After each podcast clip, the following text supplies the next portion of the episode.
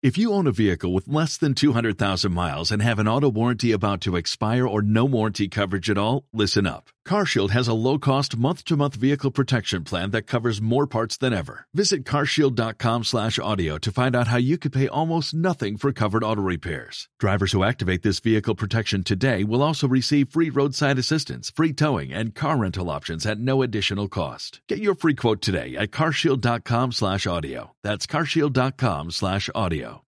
Estás escuchando No Pierda de Vista, el podcast de Javier Solórzano. Una entrega semanal para saber de los temas que van y vienen. El resumen de lo más importante de la semana. Muy buenas, ¿cómo está usted? Le saludo a su servidor Javier Solórzano. Yo espero que haya tenido días buenos, este, que anden jalando las cosas, pero pues ya sabemos que estamos metidos en el coronavirus y vamos a seguir metidos en el coronavirus. Yo le diría que seguimos en momentos profundamente delicados. El asunto es, en las ciudades con alta densidad, ¿qué deberíamos hacer? ¿Colocarnos el color rojo o seguir en el naranja? Reconociendo que hay muchas presiones. Déjeme ponerle en la mesa el caso de la capital, de la Ciudad de México. En el caso de la Ciudad de México, cada vez hay más evidencias de que la gente está saliendo a la calle. Lo vemos en la cantidad de automóviles, en el transporte público, en incluso algunos comercios y en la gente en la calle. Esto tiene que ver con signos que fundamentalmente tienen que ver con la responsabilidad ciudadana, pero también tienen que ver con la interpretación de los ciudadanos respecto al discurso oficial. Y el discurso oficial es, créamelo, un día confuso y el otro también. Y el presidente, con sus signos alentadores, positivos, para ver la vida y las cosas, ¿no? Gracias a la vida, el otro día cantaba, en fin, lo que usted quiera. Lo único que sí le digo es que eso tiene un buen discurso, un discurso positivo enfrentado a la terca realidad es mucho más, tiene mucho más consecuencias, es mucho más rudo, y es mucho más fuerte, y es mucho más decepcionante que un discurso rudo de la mano de la terca realidad, por más desesperanzado que sea. Yo creo que eso es un asunto que hay que ver, hay que revisar, no podemos pasarlo tan fácil por alto. O sea, uno tiene que contar las cosas como son. Le hemos venido diciendo, no como un modelo a seguir, pero como una referencia, como Angela Merkel se ha convertido en una muy, muy popular eh, primera ministra, siendo que no tenía, había perdido algo de ella, debido a, la, a lo rudo de su discurso.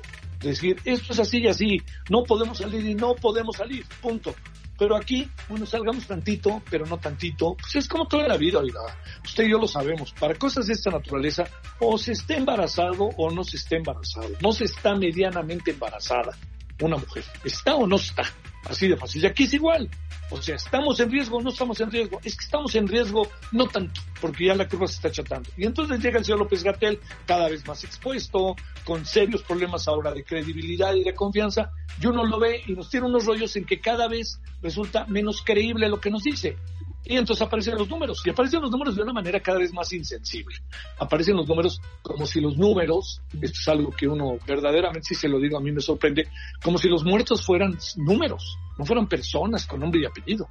Y no le hemos pasado con muertos como números y no como personas. Y esto es algo que yo le vuelvo a decir, me parece que estamos en un momento en donde, no, insisto, ¿por qué no hacemos, por qué no guardamos un minuto de silencio a las 7 de la noche para recordar a nuestros muertos, sean uno o sean más de mil o setecientos y tantos como fueron ayer? Lo que tenemos es que recordarlos y tener respeto, sensibilidad hacia ellos. El asunto respecto al coronavirus no se ve dónde está esa famosa curva que se achata. Yo le recuerdo que esa curva que se chata es como el cuento del lobo. Ya nos lo han contado tres veces. Ahora sí, ya vamos a llegar.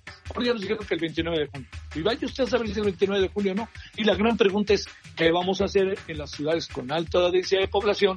Guadalajara, Monterrey, Puebla, eh, la Ciudad de México, eh, este, en algún sentido Querétaro. ¿Qué? Salimos a la calle otra vez y ya, no 30% nada más. A ver, y entonces los restaurantes nada más pongan tres mesas y digan que les fue bien ya podemos hacer eso o no lo podemos hacer. Si nos atenemos a lo que ellos mismos nos dijeron, quiénes gobiernan, quiénes han sido los responsables del manejo de esta crisis, claramente dijeron que mientras no se den ciertas condiciones que no se han dado, no se puede tomar una decisión. Entonces, pasamos a naranja el lunes próximo nomás porque sí. Yo confío en la sensatez de la señora Claudia Sheinbaum.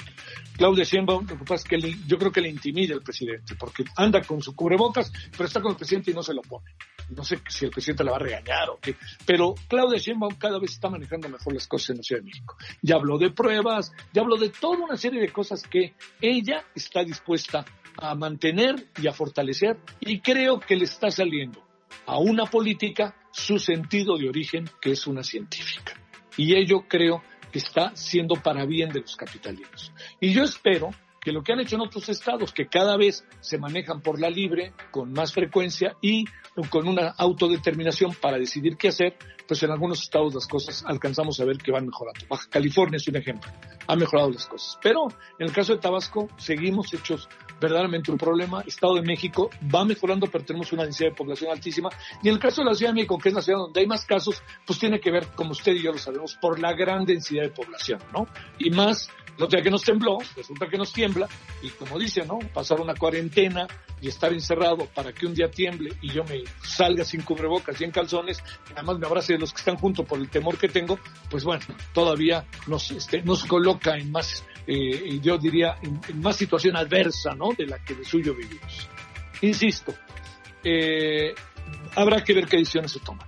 Habrá que ver qué tanto se está siguiendo la mejor estrategia es el tiempo, ya llegará el tiempo de balance, de los balances. Pero también le quiero decir, ya llegará ese tiempo en donde tenemos también que reconocer yo creo que lo que está haciendo el Instituto Nacional de Enfermedades Respiratorias y muchos otros institutos es algo que debemos de calibrar, valorar. Las doctores, las y los doctores, los enfermeros, los camilleros han hecho un trabajo formidable, como sucedió el día del temblor en donde la gente, los, el personal de salud dijo yo de aquí no me muevo y pues obviamente no se movieron, cuidaron a los enfermos, se quedaron ahí agarrándose de donde podían y eso hizo que por lo pronto los enfermos, los pacientes que han estado tan en tanta adversidad, sintieran un momento de confianza y seguridad que les dio aliento en su vida. Vamos a ver qué bien. ¿Usted qué dice? ¿Nos vamos al naranja en algunas ciudades? Todo porque hay que ya echar a andar la economía. Es la economía lo que debe de ser centralmente, lo que nos permite, como dice ahora el ideólogo Ricardo Salinas, ¿qué tenemos que hacer? Por lo pronto yo le diría, no podemos dar un paso si no hemos resuelto el anterior. Y el anterior, en términos de los números, en términos de los diagnósticos de México y del extranjero, sigue siendo en algunos casos un dique para no moverse. Moverse puede llevar a que la situación se deteriore aún más. Cerremos el famoso caso Guanajuato. ¿Qué pasa en Guanajuato? Mire, yo creo que lleva mucho tiempo, todos lo sabemos, eh, con una situación de violencia fortísima. Hay algo que, llama la atención. ¿Cómo es posible que una ciudad como un estado como Guanajuato pase por eso cuando es uno de los estados de la República Mexicana que tiene uno de los productos internos brutos más altos del país? Quiere decir que hay dinero, quiere decir que hay empleo, quiere decir que hay fábricas, quiere decir que hay movimiento. ¿Y cómo es posible que nos hayan dicho hace un año que iban a acabar o más de un año con el huachicol y ahora todavía tengamos una situación derivada fundamentalmente del huachicol de carácter violento. ¿Qué pasa con los ciudadanos? ¿Qué pasa con los municipios? ¿Qué pasa con el gobierno? ¿Qué pasa con el gobierno federal en función del gobierno de Guanajuato? Si el gobierno federal le anda haciendo manita de puerco al gobierno de Guanajuato, está cometiendo un error gravísimo. Porque no se le olvide, algunos municipios de Guanajuato son gobernados por Morena. Y ahí también hay un enorme y grave problema. Si estamos ante un asunto que combina dos cosas. Uno, la situación que tiene que ver con el desarrollo de el huachicol, los cárteles, la violencia, la delincuencia organizada. Pero por otro lado, tenemos como un elemento mucho, muy importante el tema que tiene que ver con la política, los partidos, Morena y la distancia que quiere tomarle el gobierno federal al gobierno de Guanajuato, porque además es del PAN, estamos metidos en un verdadero embrollo. Si están pensando en el 2021, y eso es una de las razones por las cuales están diseñando su estrategia desde la Defensa Nacional o desde el gobierno federal, créame que estamos ante un problema gravísimo, gravísimo de consecuencias. ¿Por qué razón? Porque una cosa es lo que vemos desde acá y otra cosa es lo que se ve desde Guanajuato. En Guanajuato, hemos hablado con varios investigadores de la Universidad de Guanajuato, nos han planteado que para mucha gente la claridad del problema se establece vía la definición y claridad que se vea claro, quiero decir, se ve vía ni más ni menos que con el tema político. Entonces, si hay ahí una lucha de poder, porque me quiero ganar Guanajuato, y entonces quiero ver cómo le hago, y quiero echarme para adelante, y el marro me importa, pero más me importa tener a su esposa y ahí lo tengo medio sometido y al rato lo agarraré, pues no creo que vayamos a avanzar mucho, ¿eh? No creo que vayamos a avanzar mucho porque al rato también hay que reconocer que no solamente pasa el huachicol, el huachicol por ahí, es un, es un estado estratégico. Vea usted por qué está rodeado, cuáles son los estados que están a su alrededor. Vea usted la, la pelea que se da en algunas zonas fronterizas del estado de Guanajuato, por ahí aparece medianamente cercano Michoacán, aparece Jalisco, aparece Estado de México. Hay muchas cosas, ¿eh? que no se pueden perder de vista de lo que anda pasando en este estado. Digo, no son fronterizos, pero están cerca y tienen que ver con dinámicas de los estados referidos con consecuencias hacia el desarrollo de un estado como Guanajuato. Insisto, si es la política, híjole, qué jodidos andamos, ¿eh?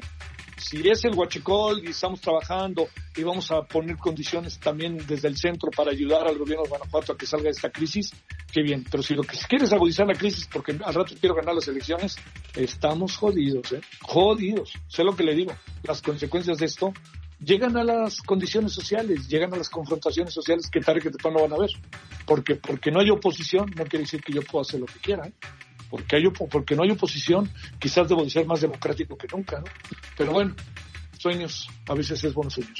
Bueno, gracias, oiga, por aquí andamos y este nos veremos la semana, nos escucharemos la semana que viene, ya sabe que ando ahí en el Heraldo, en La Razón, en todos estos lugares por si nos quiere seguir, que para mí será un gran gusto. Bueno, y en Uno TV. Pásela bien y que tenga buen fin de semana y lo que viene.